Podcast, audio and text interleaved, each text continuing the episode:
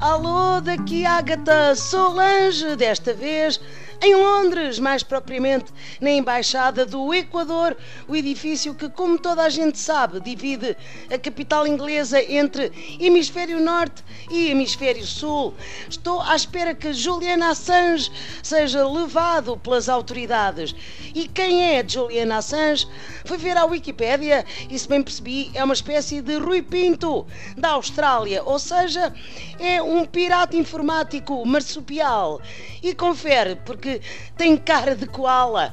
Tal como o hacker português, este Assange divulgou segredos importantes, só que em vez de serem do futebol, eram da política, como conversas da Casa Branca, documentos do Kremlin e a receita do nosso pastel de Belém. Esta última é que não lhe perdoaram. Parece que ultimamente andava a comportar-se como um youtuber sozinho em casa. Expulsaram-no da embaixada. Há muita gente a ver.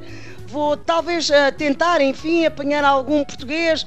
Senhor de bigode, eu sou Agatha Solange e pergunto por que veio a Londres ver Julian Assange? Está enganada, Agatha. Nós estamos na Praia da Coelha. Há muitos ingleses, mas isto é ainda o Algarve. Vim apoiar o Dr. Aníbal Cavaco Silva e a esposa.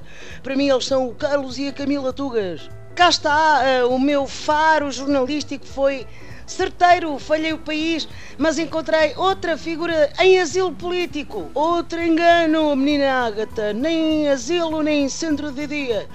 O senhor está ao rubro, não para de fazer avisos públicos sobre coisas horríveis que aí vêm. Só não digo que está fresco como uma alface, porque ele vive preso no seu passado e não consegue sair. Bom, e também deve ter segredos para revelar. Se calhar o próximo livro vai chamar-se Cavaquilix.